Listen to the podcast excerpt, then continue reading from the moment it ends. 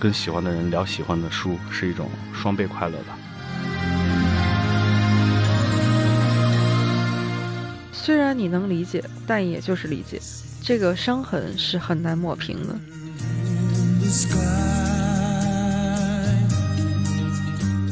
大家好，欢迎来到这一期的银杏树下，我是普洱猫。这期我们请来了一位嘉宾，也是我们的老朋友江大造老师。哎呦，怎么又 老师我们？这就是为了让您再纠正一下。没有没有，呃，很开心，很开心，又一次来跟猫猫一块聊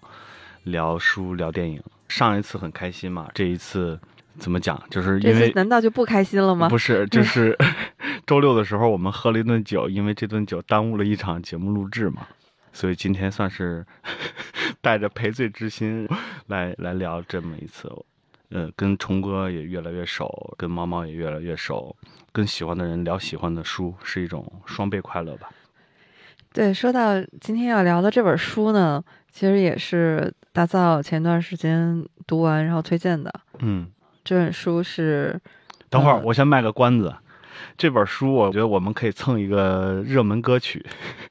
就是等会儿这对这个我没有，因为我们提纲里没写，我就卖一个关子。歌曲对，蹭一个热门歌曲，叫呃，世界上那么多人。这世界有那么多人，多幸运，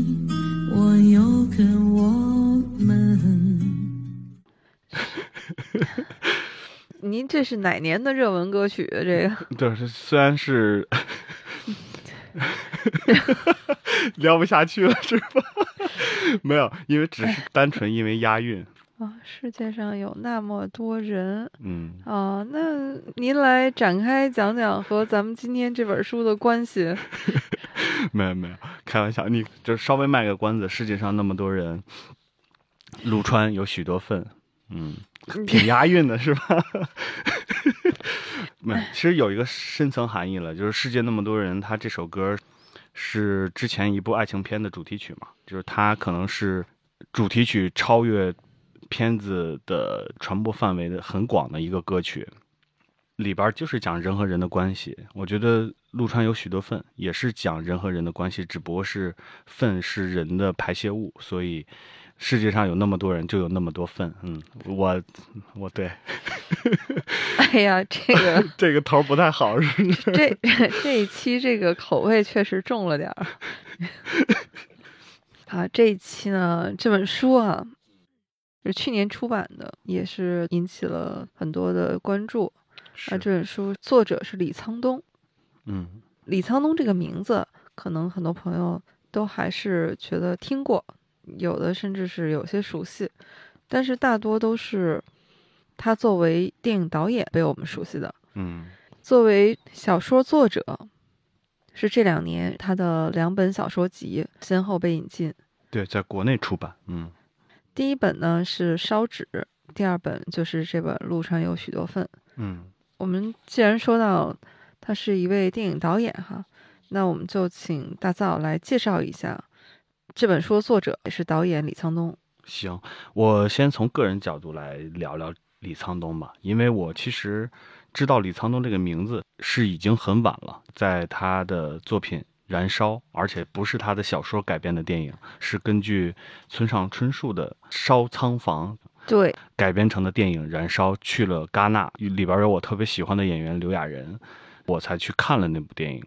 嗯，才知道李沧东这个导演，这是其实是第一次李沧东的名字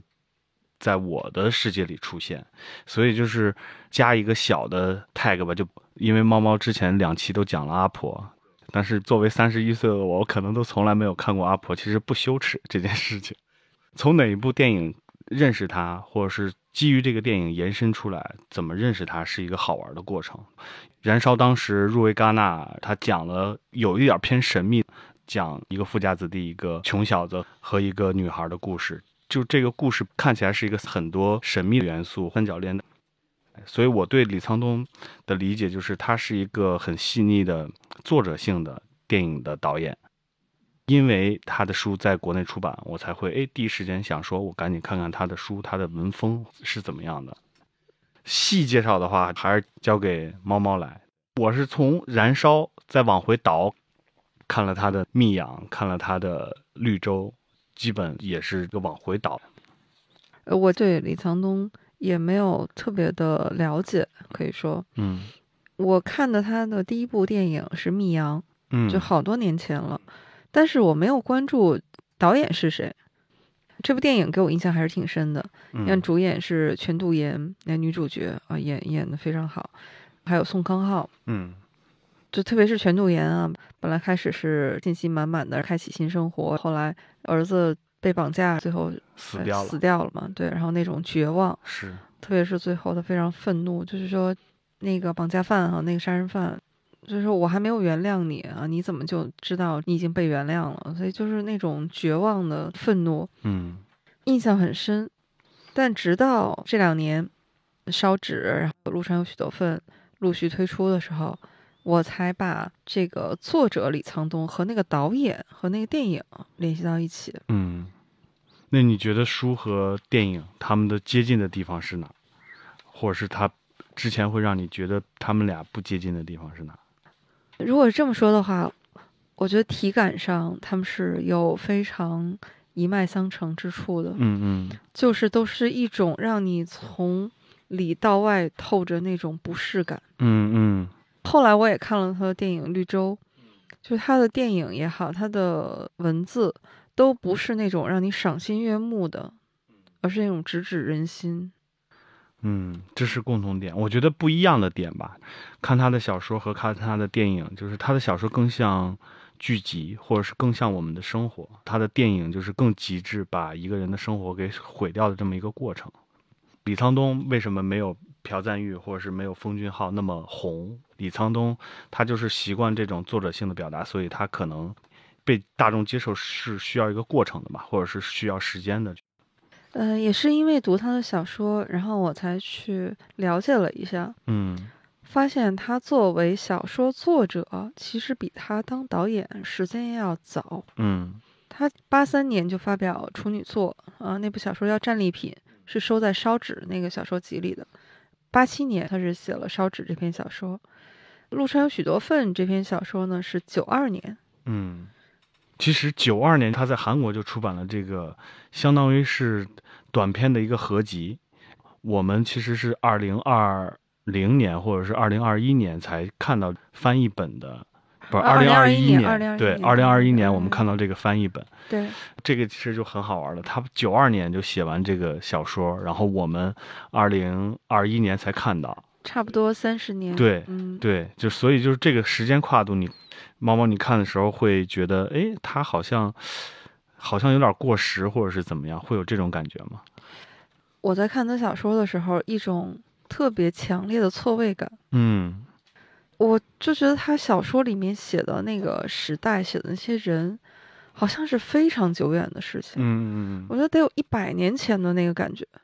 但实际上一看呢，他写的当时那个时代，也不过就是上世纪七八十年代，嗯没有多长时间，距离现在也就是个四十多年吧。嗯我倒不觉得他过时哈，虽然说他当时那个时代背景已经是过去时了，对过去时了，嗯，三十年前的事儿了都，对，嗯但是它里面很多他思考的东西，你现在来看，就我们自己都会面临的一些问题，其实是一些灵魂拷问的东西。嗯，我跟你的感觉其实是差不多的。它是一个三十年前就出版的一个作品。我们看一个三十年的书，对我们现在有什么用？就是这可能是很多现在喜欢看书的人会思考的一个问题，就是我看这本书对我有什么启发，或者是有什么用？这个其实是挺好玩的一个点，就是刚才猫猫说的错位感。你看他的小说啊，过了三十年我们才翻译引进嘛，这个也是一个我们对韩国文学啊始终是有这么一种陌生感的。你有没有觉得，本身我们能看到的作品就少？嗯，你你回文学的是吧？对你回忆一下，就不光文学，就是说他的文学也好，那个呃，对，就是书吧。嗯影视剧我们是看了很多，但你要真正说书的话，你回忆一下，好像能想起什么吗？哎呦，我真的突然想起来什么呢？跟今天的话题无关啊，跟李沧东也无关。但是有一段时间，韩国的书像呃怎么讲，就是网文或者是怎么样的逻辑，那小子真帅。啊，对对对，就这种文化会很快的传到国内，就是是这种流行文化，或者是脱离开或者是架空的情况下讲，哎呦，就是霸道总裁爱上谁的这种故事，非常容易传播到嗯国内。我印象特别深，就是那小子真帅，应该作者是叫可爱桃吧？我那时候应该是初中，我去到很多哥哥姐姐家，他们书架上一定有一本《那小子真帅》。这是我可能如果往回想的话，会有这种，但也是大概十几年前了。但是比如说真正文学性的东西，可能没有那么多。对，这个就是这个地域的文学啊，给我们的陌生感。就是如果是说往前倒的话，它的古典文学里面有《春香传》，也是改编成过电影，嗯才子佳人的这种小说哈、翻引进的作品，我是在旧书网上找到过一本，嗯，叫《南朝鲜小说集 》，一九八三年，我的天、啊！上海译文出版社哈、南朝鲜啊，这名字。这本小说集啊，里面标注的是内部发行，里面收的小说作者基本上都是上世纪初出生的那些老作家，直到这几年，好像我们才看到这种文学作品，这个有点对作者性文学的对对文学意义上的这个小说，比如说什么一九八二年出生的金智英，《嗯素食者》，这是德国布克奖的、嗯，这一类作品。金智英应该也是电影红了之后引进的，如果我没记错的话。不好说。你看，你还记得《熔炉》？嗯嗯《熔炉》是先有小说，然后拍成的电影，但是因为电影太有名了，嗯，甚至是推动了法律修改嘛，熔炉法嘛，是所以反倒那个小说就，就像我们这种错觉哈，觉得是他是不是电影拍完了以后写成的小说，其实是是因为电影更有名。嗯，所以电影这种介质可能也是作者性表达的一种新的方式。对，但是我其实想说的是，可能还是因为呃韩国的文学作品还是翻译的太少，嗯，本身小语种嘛，这个语种上就有一层这个隔阂。嗯，我突然想起来之前他们做过这个讨论，为什么韩国的电影好像比韩国的文学要出名儿这件事儿。嗯，我们从它的语言根基来讲的话，韩文都是拼音，呃，对，是，嗯，这件事本身为什么日本的好像就是作家也多，的作者性，包括文学性，包括嗯文学造诣，好像都比韩国要多。可能就是因为这个底子在这儿，它是拼音，导致它好像就是文字相当于是我们死记硬背，它用拼音，它可能就是另外一种思维逻辑。就是这个我不太清楚，但是可能是有这么一个原因。另外一个点就是韩国它。当然，翻译少肯定是我们看到的少。我是觉得近几年的变化挺大的。我不知道，就从我的主观来看，包括他影视作品的作者性也起来之后，比如说李沧东以前他的电影传播就比较少，但是当他的作者性的电影传播广的时候，类似的作品也会被大众关注到。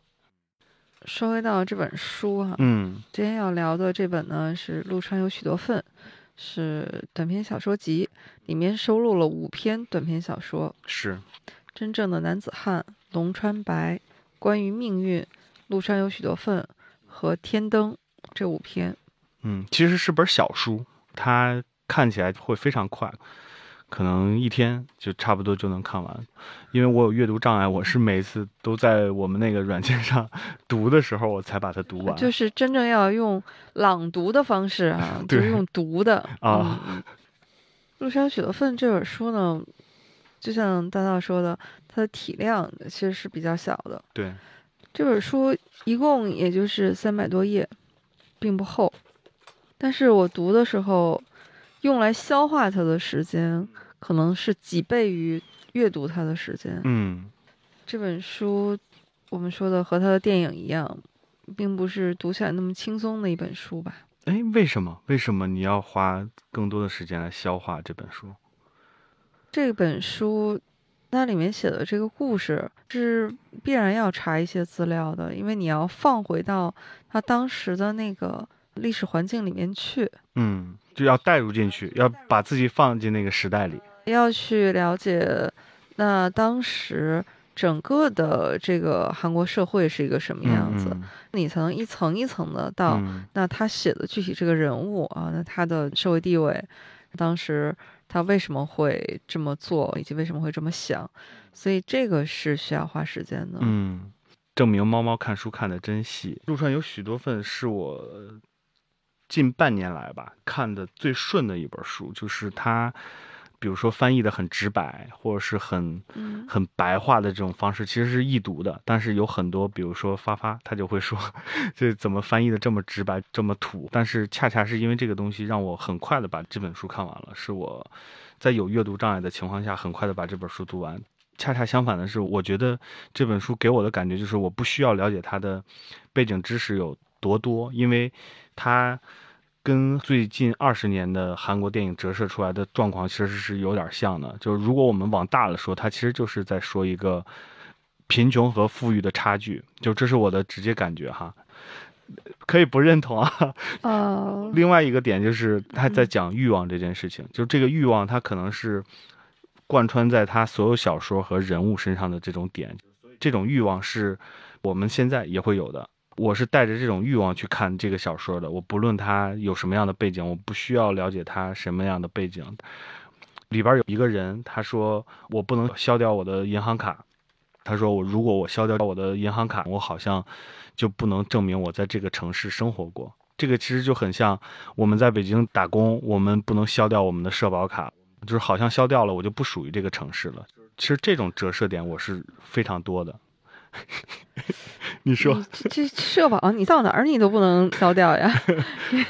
嗯，看来我们俩其实对这个小说的感觉还挺不一样的。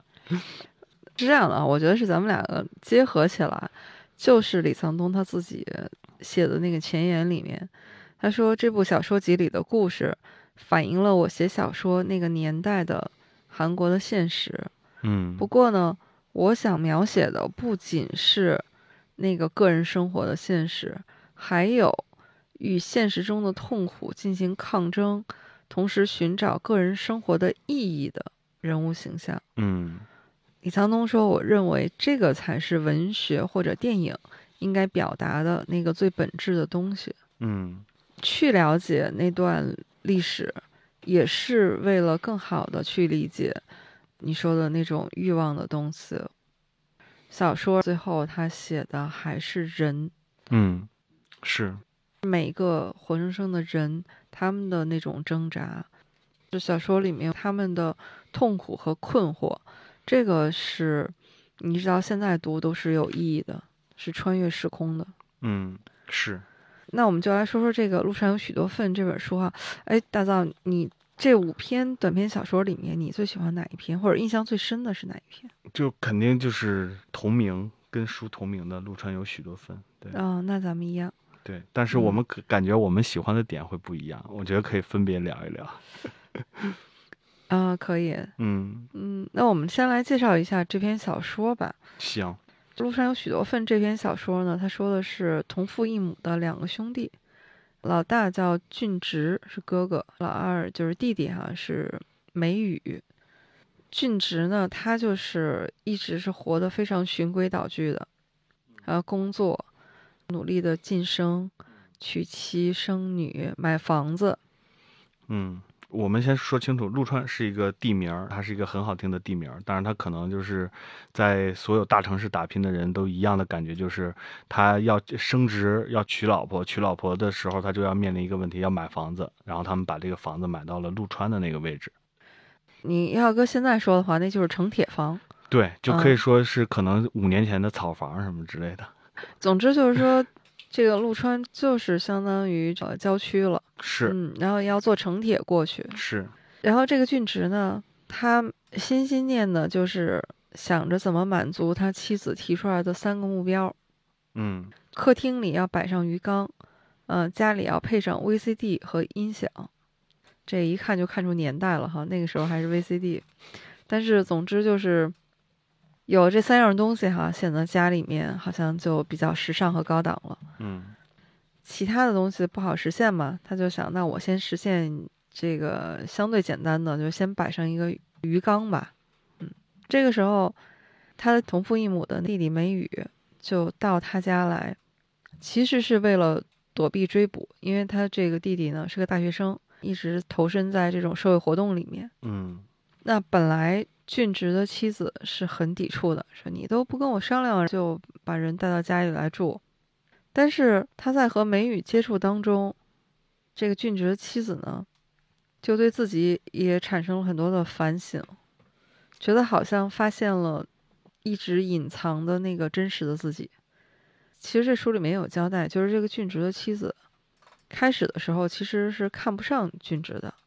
俊植是在学校里面工作哈、他是开始的时候是校工，然后通过自己进修啊，然后考证啊，嗯，陪同事喝酒啊，啊，对，等 等等吧，最后才嗯等于转正，然后变成了一个能讲课的老师。是，妻子在这个学校工作的时候是不太瞧得起他的，嗯，但是后来也不知道为什么，突然有一天就和他说：“要不我们就结婚？”就肯定是经历了一些什么哈。这个时候，俊植的这个妻子呢，就和俊植提出来说：“我们过的这个可能不是真正的生活。”嗯我印象最深的，在这个小说里面，就是有一段描写，俊植他终于把妻子三个目标之一哈、就是那个最低目标吧，那个鱼缸，他终于把一个大鱼缸买回来了，啊，一路是手提肩挑的几成铁，非常不容易把那鱼缸克服重重困难带回家，一路上就在想说，这不是生活，那什么是生活呢？终于到家了以后，他妻子就把鱼缸接回来，面无表情，然后就问他说：“你怎么提了几条死金鱼回来？因为金鱼是放在袋子里的嘛。”俊直一看，发现塑料袋不知道什么时候破了，金鱼翻着白肚皮就已经死了，因为一路上估计几成铁挤的嘛。说这个金鱼依然呆呆地瞪着眼睛，仰望着俊直。依然是那怜悯的眼神。就这段，我当时我读的时候特别扎心。觉得嗯到最后的结局呢是非常悲剧的，俊直终于忍无可忍了，把他弟弟给举报了，因为想起了很多这个其实中间发生了很多事情，对发生很多事情，嗯俊直最后就是把他弟弟举报了，嗯。举报了就很后悔，就想办法说能不能让他弟弟逃走啊，或者是想一些什么别的办法，但是最后是也没有挽回，他就看着他弟弟被带走了，嗯。最后的俊直嚎啕大哭。结尾最后一段啊，然后对俊直的心理描写，嗯。他是说这个肮脏的大千世界已经失去了所有的纯洁与体面，我却要在这里继续生活下去。他就看向黑暗，劝说自己。他说，在这片巨大的垃圾堆上，把所有的脏污、憎恶，还有那些已经被抛弃的梦想，全都踩到脚下，走向我那个在空中摇摇欲坠的二十三平的安乐窝。嗯这就是这篇陆川有许多份。嗯。那我觉得我要描述的话，我们感觉我们说的不是一个故事，但是我觉得这也是小说微妙的地方，就是看嗯他用怎么笔，用什么笔触来写这件事情。我要带入自己的话，它里边的很多描述特别让我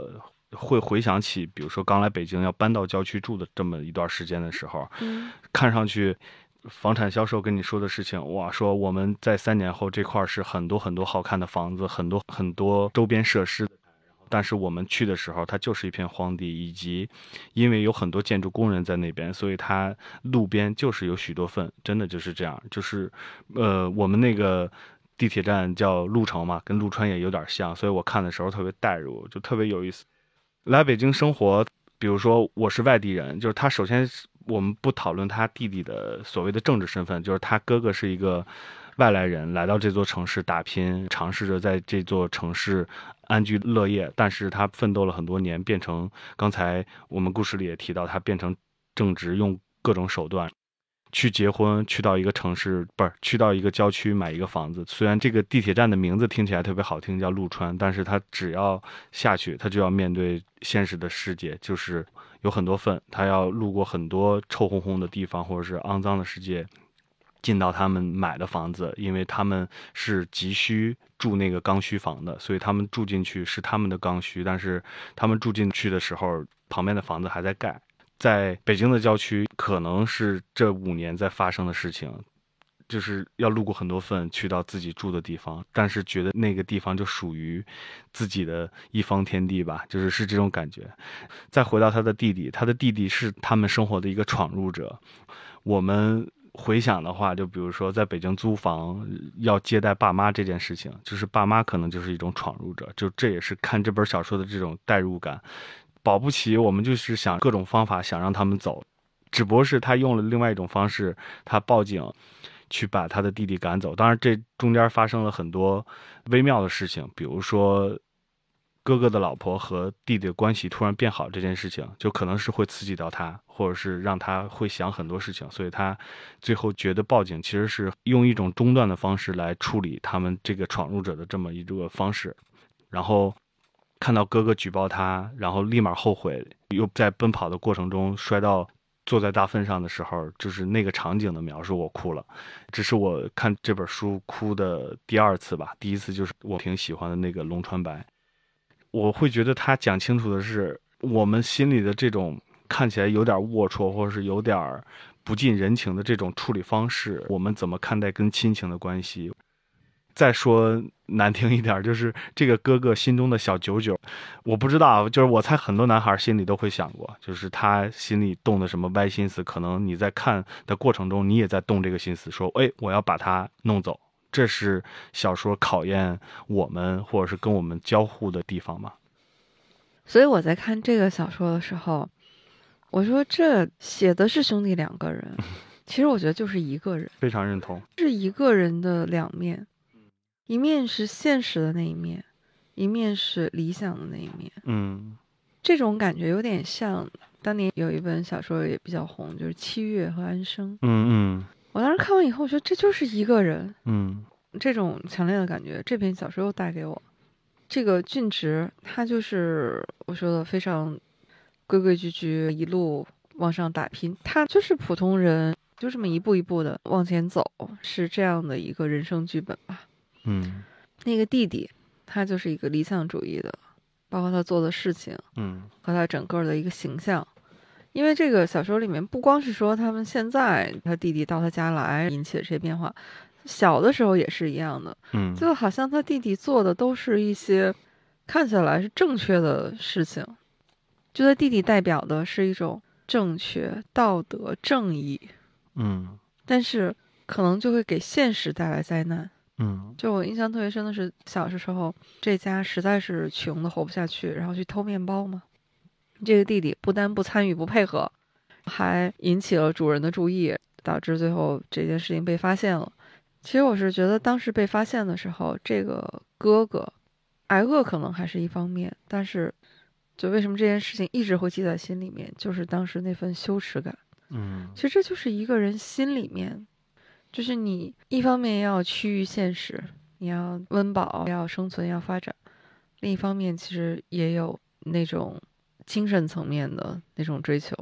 但是在小说里面，它是用两个人来完成这样的对比。嗯，小说里面，他是用一个第三者，就是俊植的妻子，用他的视角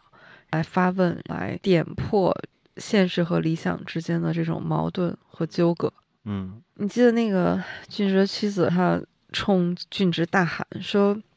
小叔为了正确的事情牺牲自己，那么辛苦，可是你呢？你只顾自己，你有梦想吗？你有理想吗？”嗯，这时候俊直他就说：“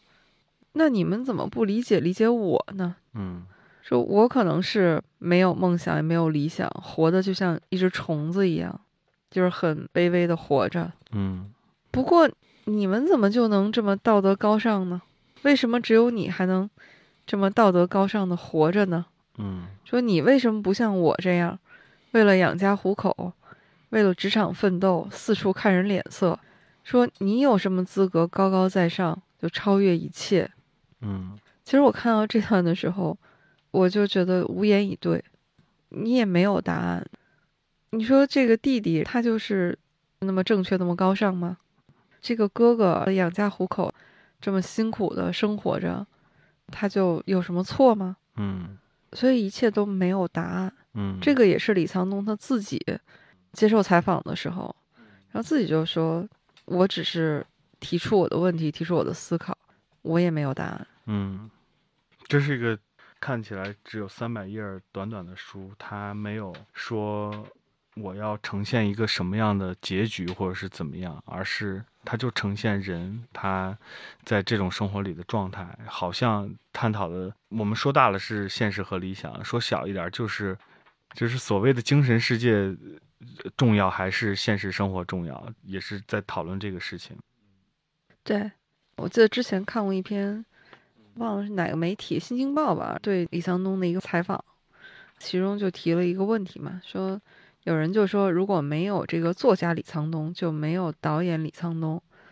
所以说这个写小说这个经历呢，对你拍电影有什么影响啊？嗯啊，李沧东就说，通过文学，我就学会了提问，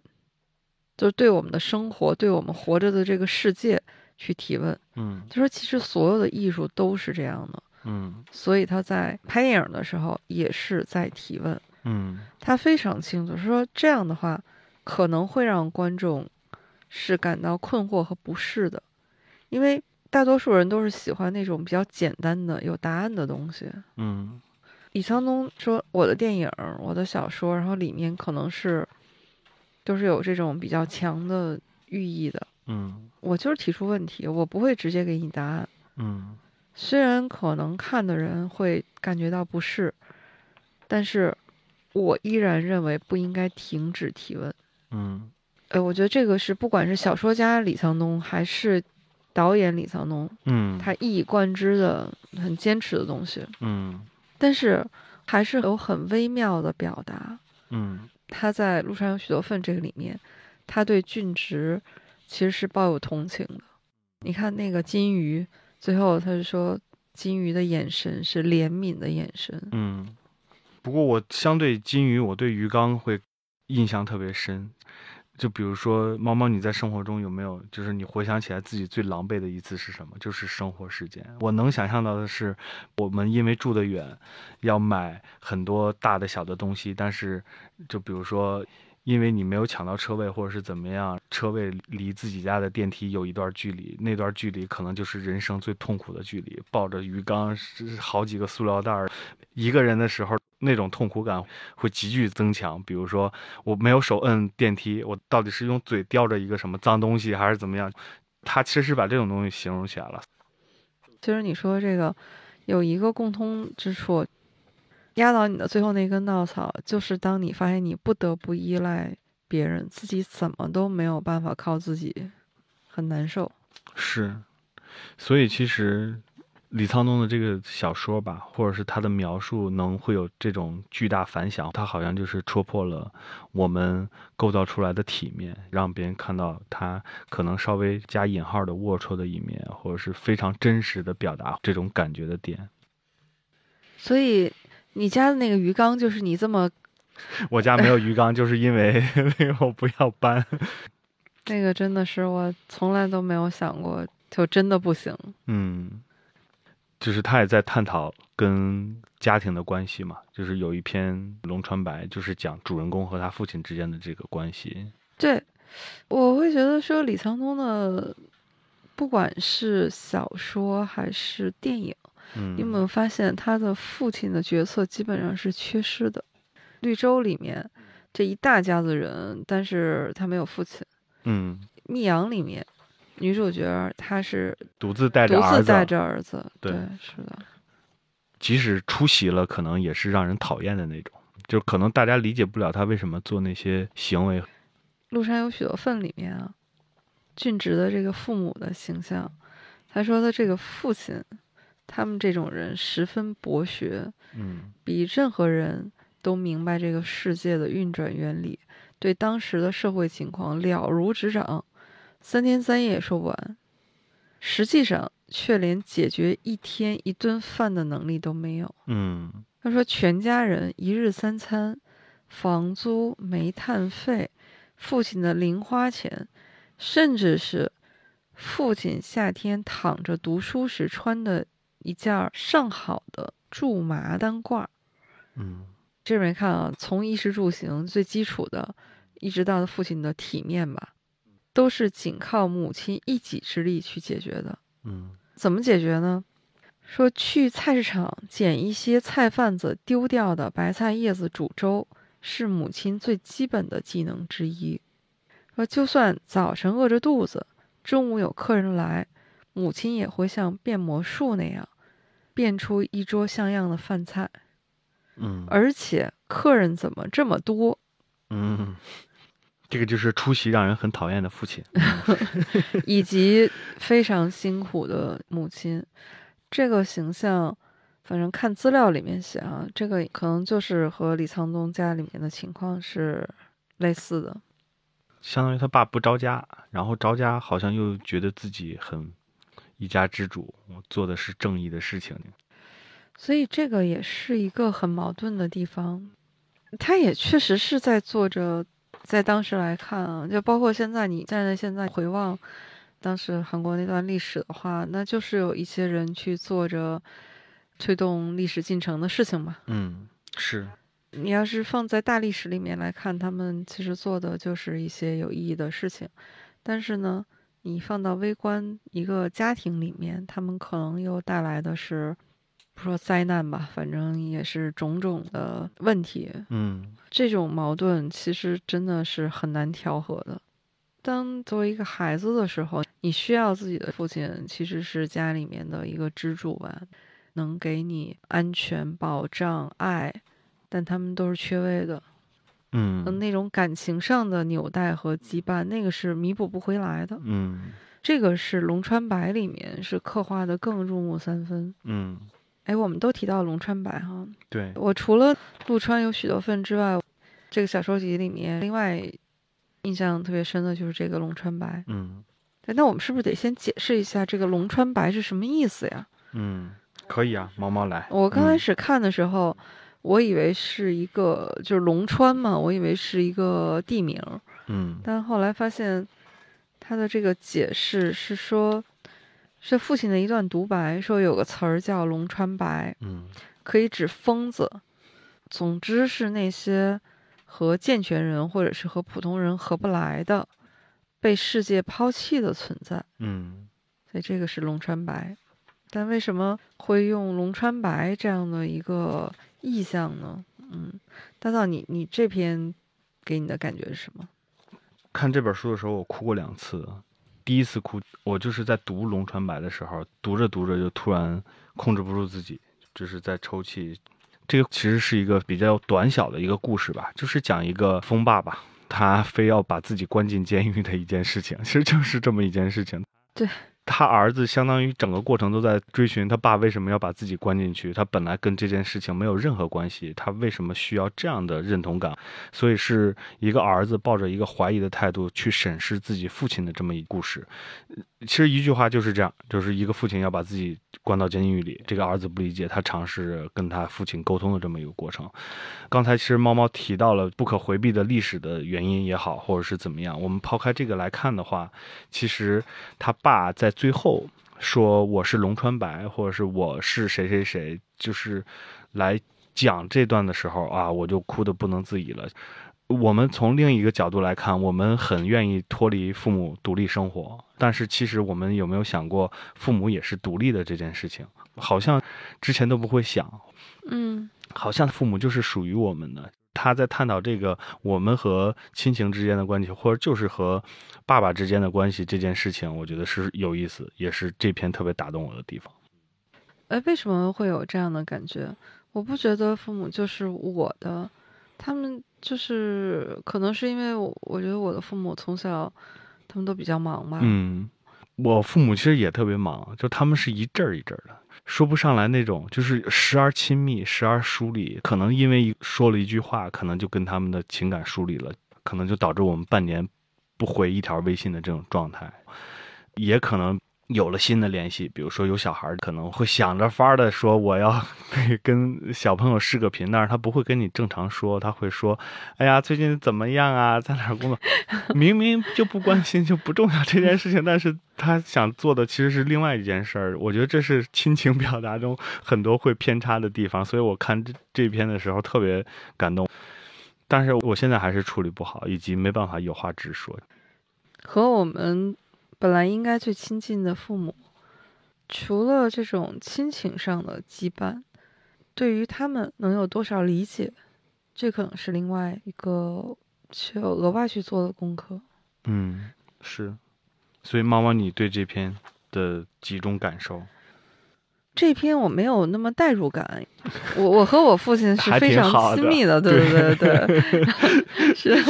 这个我我倒没有这种代入感。我是代入李沧东。嗯，就是我刚才说的，他的作品里面为什么父亲都是缺失的？我是对这个点去看了一下书里面的描写，发现都能对得上了呢。就是那说明他的童年，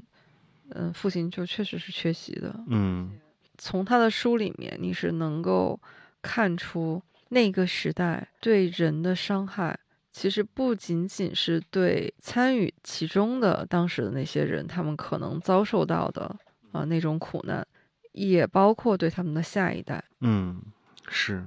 我读这本书，有一些，就像刚才我说那个俊直和美宇哈那个兄弟两个，他们之间的那种现实和理想那部分，是现在我也能代入的。嗯嗯。但是像龙川白的这个。我是把它当一段历史来看的，嗯，就是那种历史的伤痕。是，而这个东西呢，是它造成的伤害，其实就是在那儿的。嗯，虽然你能理解，但也就是理解，这个伤痕是很难抹平的。嗯，《龙山白》里面那种父亲的愤怒，子女的不理解，嗯，最后他去看他父亲的时候嘛。终于把这么多年积累的，其实是作为他的愤怒表达出来。是，父亲终于说：“我很对不起你们。”嗯，但是其实他也是不接受的。他说：“对不起，说我都不相信这句话。说你父亲，你从来都没有考虑过家人。说你的所谓的信念就像是空中楼阁一样。”嗯，最后他父亲说：“我已经决定了。”我不要至死做一个龙川白，嗯，但我觉得为什么说他还是理解了他的父亲呢？就是他最后走出来的时候，他也在想说他要不要再去找一下检察官，再去做一番陈述，就是可以拯救他什么的。对，就因为他父亲确实不是嘛，对吧？不是间谍嘛，没有任何行为或者是污点。但是他后来转念又一想，说那也不会。比他这样更幸福，就是这样是他自己选择的，那所以不如就尊重他的这个选择了。是，嗯，所以龙川白这一篇是看得我非常难受。嗯，他相当于把整个家撕裂了，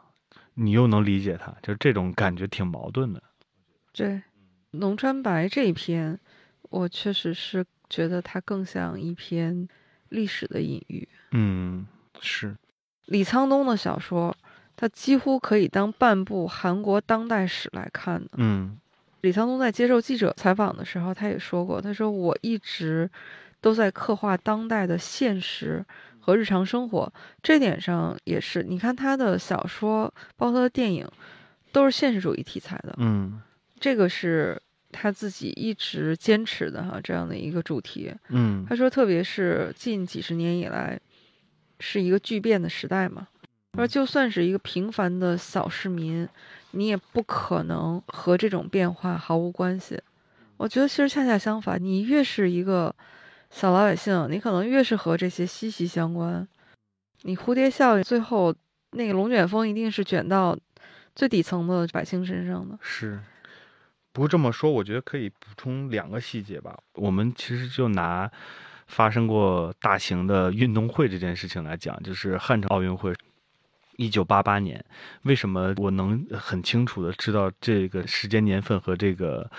叫汉城奥运会？是因为请回答一九八八，啊，对，就还不是这本嗯书带嗯来的这种历史印记。它里边有两个细节我特别喜欢，就是里边的女孩要去奥运会开幕式举旗子，她经过了一番激烈的 竞争吧，然后她去举完旗子了，但是她回家跟她爸爸，她妈是不让她吃冰棍儿的。就是一个女孩和她的爸爸在一个冰棍的店吃着冰棍，德善说：“哎呀，爸爸，你知道吗？我今天在开幕式的时候看到好几只被烧焦的鸽子。这种侧面细节在解释他看到的世界的这种状态，是可能那一代韩国的创作者是绕不过去的这种点。另外一个，一九八八对时事的一个侧面描写吧。德善的姐姐，她是一个很像书里的很多学生所处的状态。有一段时间，他姐姐不着家，他一回家，他们就说：“哎呦，你身上怎么那么臭，那么臭？”最后点出来体内，他身上是瓦斯的味道，就是他是用味道来介绍他所处的环境。嗯我觉得这两个细节我印象特别深。如果回到这本书的话，这波经历过大的经济发展、大的变革、大的变化，以及也经历过政治的变化，就反正就是经历社会的变动吧。整个历程的这波人，在我看来，就比如说《请回答一九八八》，甚至李沧东的电影，甚至朴赞玉还有奉俊昊的电影，他们可能都会有类似的母题，就是多多少少侧面都会带这些事件对他们的影响。对，我还是觉得哈，读这本书嗯，离不开当时的时代背景是，这部分呢，因为有很多资料，包括书里面有很多注释。如果读这本书有兴趣的话，我觉得还是要去了解一下。搜一搜，嗯，像猫猫一样，不要像我那么代入感那么强。没 有没有，每每个人可能读到的，所以说这就是有意思的地方。你看同一本书，但是我们读的就感觉好像真的至少是是能读出两本书的这个差别出来。是，我们刚才一直在聊李沧东的小说哈，嗯大造因为是你对电影特别了解嘛，嗯，所以我们肯定也要聊一聊这个他的电影。对对对，这个也嗯逃不过的，也是我很想从你这儿了解的哈。嗯李沧东，他作为一个电影导演，业内对他是一个什么样的评价呢？其实我还没有具体的去了解或者是清楚这件事情，嗯但是之前有一个朋友，他不是在韩国工作了十年嘛，就是相当于他把韩国的电影行业看了一遍，正好在他的工作期间接触到了这波人，见过宋康昊、崔敏植和何正宇。李沧东其实是很像韩国的另外一支的状态嘛，就是他不是一个大的商业导演，但是他一直在从事着作者电影的这种尝试，而且韩国的作者电影一直是有的，它一直是偏小或者是发芽，就是慢慢滋养的这种状态。也是近几年，包括金基德的出现，包括李沧东的出现，是让这个小的作者芽的东西让大众看到了更多而已。就是他们是韩国电影的另一方面的展示。他有一次是挺好玩，是促成了就是李沧东在中国网站上的直播这件事情。他有提到他对李沧东的感觉，他的排位的话，就比如说李沧东这一类的人是和朴赞玉和奉俊昊是差不多级别的。其实李沧东他的电影得奖还是得过很多的，嗯啊，包括他的小说，像《陆川有许多份》是得了韩国的文学奖哈，嗯他的电影《绿洲》是拿了威尼斯电影节的最佳导演，包括那个女主角也是拿了这演员的奖项。密阳也是得了最佳导演的这种大奖，亚洲电影的，韩国他自己的那什么百想艺术大赏嗯、那种都得过。嗯，不过还是威尼斯那个奖更有那对，个含金量说服力点。对对对，是是。嗯李沧东导演和我们的一个缘分啊，也挺有意思的。就是二零一八年，他是获得了第二届平遥国际电影展一个叫“卧虎藏龙东西方交流贡献荣誉奖 贾樟柯应该跟他们都挺熟的，而且那时候平遥电影节贾樟柯还算是主导。”，对，第嗯二届嘛。他的电影，你除了《燃烧》，还看过什么？我其实实话实说，就看的也不多嘛。开头提到那呃，不是，这不能怪咱们吧？他作品本来也不多，是这其实也是一个好的点，就是这种作者电影它生产周期长，对，想看一下子就能看完。就是我为了看高清，以及为了体验好，就是除了《燃烧》，只看过呃《密阳》《诗》和《绿洲》，一共其实就看过这四部电影，就包括发发说他喜欢薄荷糖什么之类的，我都没有找到资源，就没看了。哦，我是就看了呃绿洲、密阳，但是更喜欢绿洲。嗯，绿洲最后还是带来希望的，是那种感觉，虽然嗯也是 很虐，但是绿洲是让你觉得，虽然它很现实、很残酷，但是它整个基调很浪漫。嗯，对，那个女主角是个残疾女孩嘛，坐轮椅的。男主角带女主角参加家族聚会，他母亲过生日，然后他就说：“这是我女朋友。嗯”最后结尾的时候，男主角他越狱就是为了去这女孩家，把她窗户前面那个树枝儿都砍掉，因为那女孩说她那个树枝儿影子一晃，她就害怕。对，就电影其实就是到这儿，然后你嗯觉得它是一种希望，还是说它这段的处理，我觉得是超现实的。嗯是。就像他们去地铁站的时候，突然他们变成正常人了，在像一个普通人或者是像一个正常人一样，在、嗯在地铁站说说笑笑。他去砍树枝的时候，肯定是比较，哎呀，说催泪有点俗，但是就是确实是最可能就是我们愿意为对方付出某些东西的那种时刻的感觉。当然，他这么做，他可能就是被关的会更久，或者是他的那个结结局更差，但是我们会为他这么做而感到有希望。哎，不过那个电影里面有一个小细节，就是《绿洲》里面，你记得女主角她是听收音机的，嗯，嗯，里边有个收音机，嗯，我印象不深，你来，嗯这个是导演的夹带私货，嗯因为李沧东说他个人很喜欢收音机，他说他觉得收音机是一个能连接人和人之间沟通的工具，因为相比之下，他觉得电视、手机、网络这些东西啊是会妨碍沟通的，他觉得这些对沟通都没有什么帮助。嗯。嗯，原来李沧东老师也是可能也想做播客吧？哎，我觉得他可能那会儿没有播客，嗯，现在如果他拍电影的话，里面就应该是女主角在听播客，嗯，有可能。嗯嗯，哎，说不准真的有可能。因为我想想，燃烧它，哦，燃烧它还是用了偏手机多一些。题外话，我突然想起来，忘了是哪个电影节连线了，就是奉俊昊和呃李沧东连线。说到声音这件事情啊，但是视觉会让大家对他们更好奇的一点，就是奉俊昊和李沧东背后的书架，就是全摆满了书，大家都放大无数倍那个像素抠他们背后的书到底是什么。嗯，所以他们可能也会做一个读书博客。呃，大道，你还有什么其他喜欢的韩国电影吗？嗯，就是说不上来，因为韩国电影它含的品类特别多，是有各种类型，包括科幻片，或不是也不是科幻片，包括那种魔幻的特效片，也有很多作者性的。虽然我了解的不多，像李沧东、金基德这种，我觉得他们算是一类的。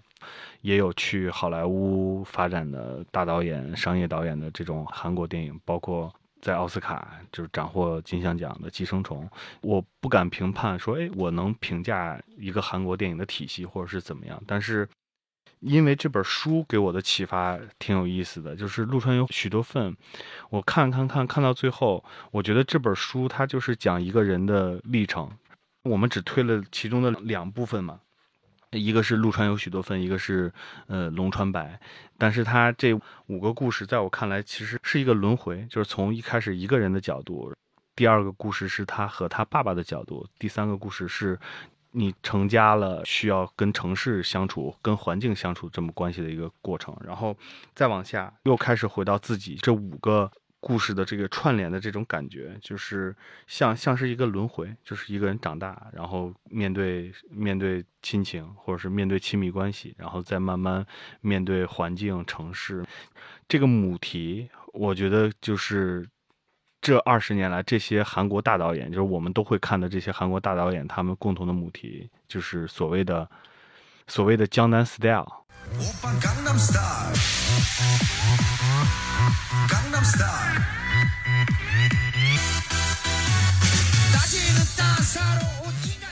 就是鸟叔唱的这首歌嘛。江南 style 他当时接受采访的时候说为什么叫这个名字，因为汉江把首尔分成了。江南、江北，江南的人就是富有的人，这是一个阶级的象征。江南 Style 就是一个就是有范儿的这种象征。寄生虫讲的是阶层的分化，底层的人怎么想进入富人阶层。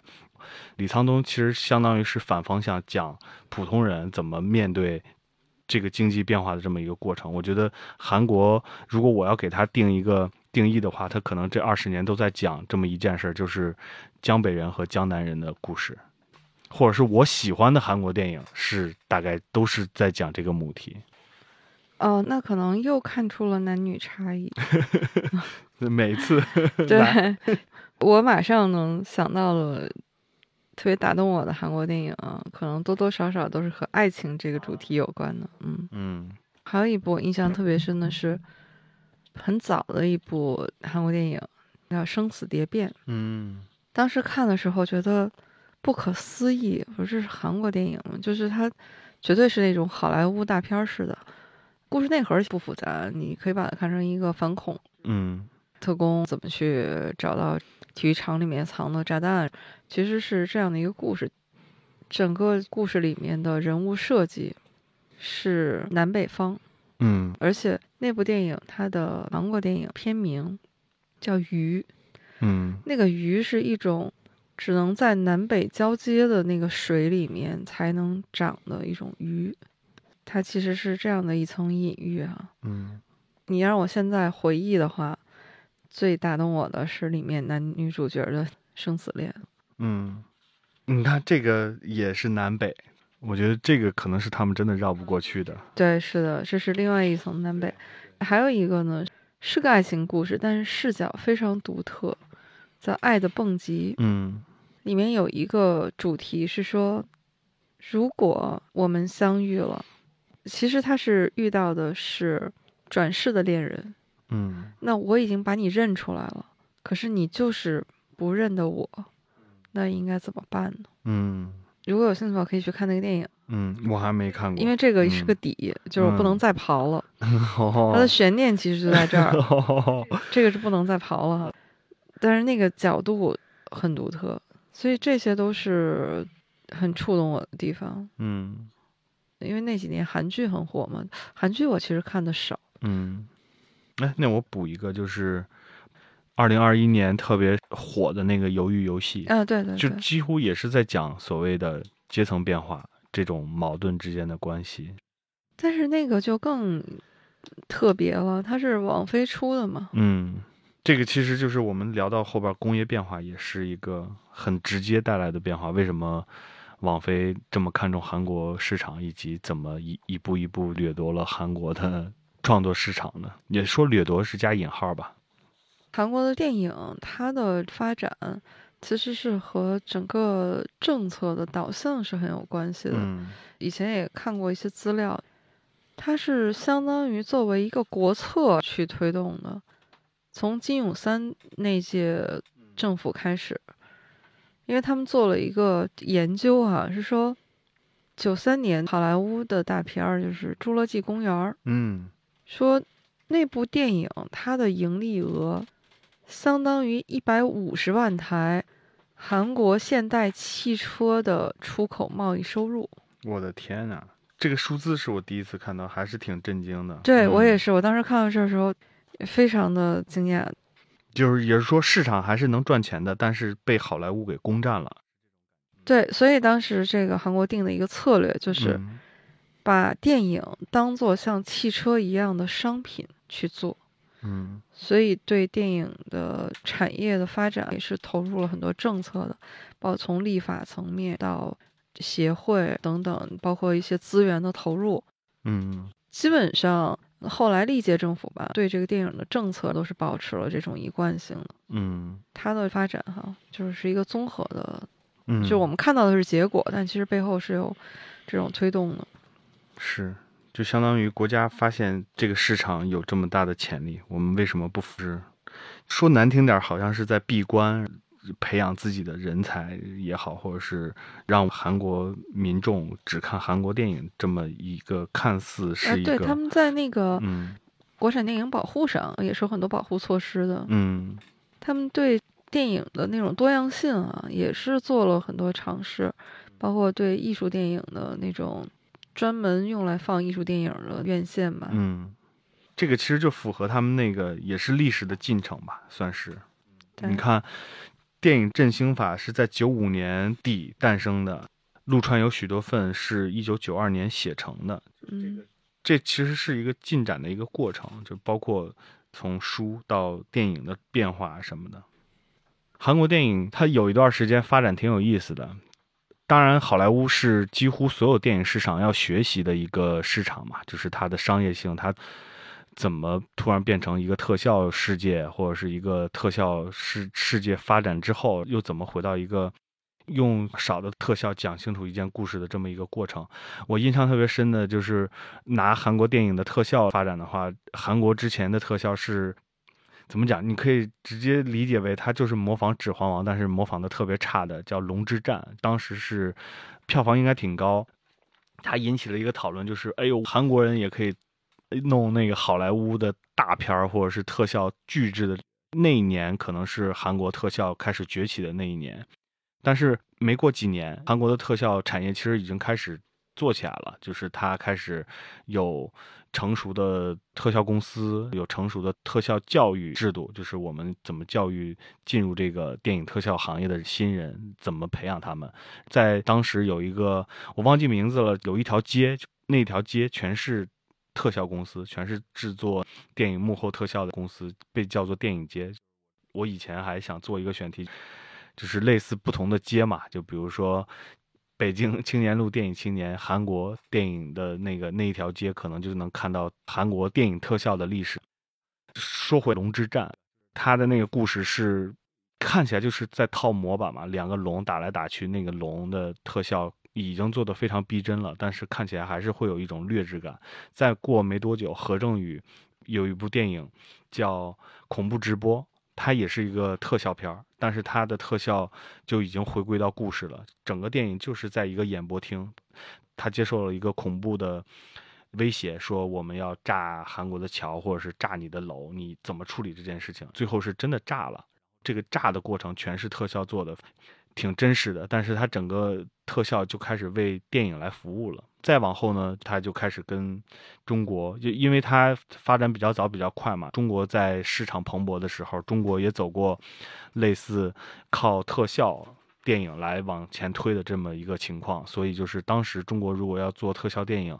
绕不过的就是通过性价比的对照，好莱坞的价就是贵，所以他们要找韩国的后期特效公司，因为韩国的后期特效公司已经经过市场的洗礼了，所以。我们的春节档电影几乎都绕不过韩国特效公司，就是从最开始的《大闹天宫》到后来的《西游降魔》，类似的就是大闹天宫，你说的是郑宝瑞的那个《大闹天宫》，不是那个动画片儿啊？不是不是不是，那个郭富城演孙悟哦空的那个。哦哦，然后这是非常大的变化。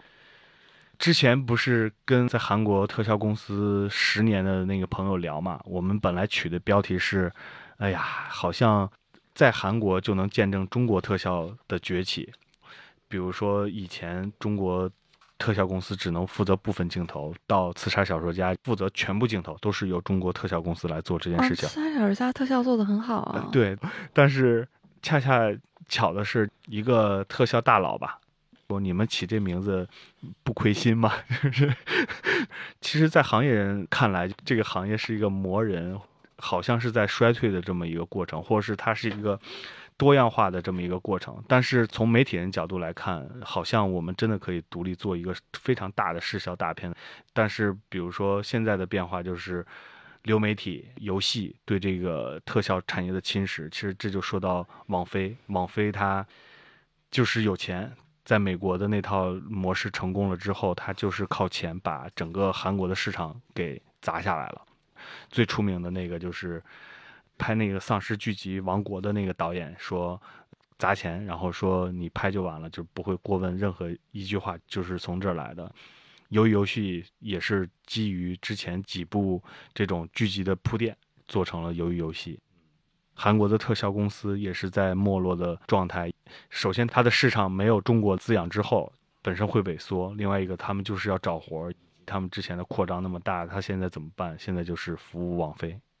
是这么一个变化。其实就是人还是那么多人，他可能还是有成套的那个培养体系或者是怎么样。然后，但是现在就是服务网飞的会多一些，因为网飞就是给钱，用钱打下了，就是砸砸成了韩国现在的市场的份额或者是变化吧。我刚才忽然想到，从韩国电影的这样的一个发展，它是经历了一个爬坡，现在再往下走，我觉得可以是说这样的一个曲线吧。嗯其实你看啊，也是国运的一个轨迹。嗯，嗯文艺作品啊，不管是小说还是电影，其实都是一个时代的记录，让我们这些后来者，然后能去观看，然后能去反思。嗯路上有许多份啊，包括李沧东导演的另外一本小说集《烧纸》，都是属于读过之后心里面会有很多的思考，也会有一些回味的作品吧。嗯。不过我建议，如果看的话，先看《陆川有许多份》，再看《烧纸》，因为我觉得《烧纸》这一版翻译的，他好像是刻意隐晦的在说某些事情，还是怎么样，就是让我看的一开始会云里雾里的。但是陆川有许多份就很直白的在讲故事，也可能是李沧东他写小说的方式变了，就是这个大家来评判就行。不过刚才猫猫说到电影的这个点，就是好像它折射了很多状态。不过往好了看，恰恰是生活过在那个年代的人，他现在依然活跃在电影市场。也就近三年发生的事情嘛，《寄生虫》得了奥斯卡，当然。这个奖项的重要性我们不提，但是它确实会传递出来很多韩国电影人的价值观，或者是像李沧东他在书里面折射的很多现象和状态吧，就是他他们依然在这个市场上活跃，我觉得这点就是还算是乐观，就看下一代谁能出来了。用李沧东导演自己的话说，他给《路上有许多份》这本书呢，专门写了一版中文版的序。嗯他是说，时隔许久，我再一次翻开书页，阅读这些小说，像是重读以前写给某人的情书，感触颇深。在那个年月，我像是在给某人写情书一样，克制住自己殷切的内心，逐字写下了这些作品。嗯，好的，好，那我们今天就聊到这里。好，嗯，感谢大造，谢谢猫猫。也欢迎大造再次返场。但是我觉得今天我们开头有点紧，有点儿可能是长时间没聊了，或者是怎么样。后边儿我觉得好很多，挺好的，嗯，是挺好的。就开头的那种紧张感，我有点紧张。其实说实话，我开头有点不知道说啥。好了，那那个我知道了，下次给你准备酒。哎呀，这喝完酒我这走不了了呀。嗯，好的，那欢迎大家订阅收听我们的节目《银杏树下》，也欢迎大家在评论区留言和我们互动，感谢大家，拜拜。嗯，拜拜。呃，放一九八八的配乐呢，还是放《世界有那么多人》？